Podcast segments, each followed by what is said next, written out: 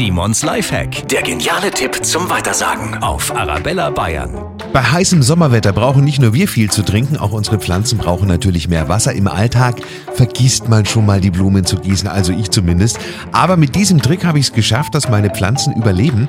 Nehmen Sie eine leere Flasche, in den Deckel bohren Sie ein paar kleine Löcher rein, dann Wasser in die Flasche, Deckel mit Löchern drauf und mit dem Deckel voraus in die Blumenerde reinstecken. So werden Ihre Pflanzen über eine ganze Weile immer nach und nach mit genügend Wasser versorgt. Ist auch sehr praktisch, wenn Sie ein paar Tage in den Urlaub fahren. Den Pflanzen wird's gut gehen, auch wenn sie nicht da sind. Simons Lifehack, jede Woche gibt's neun, auch immer noch mal zum Nachhören auf arabellabayern.de und ein Video zum Lifehack gibt's auf der Arabella Bayern Facebook und Instagram Seite.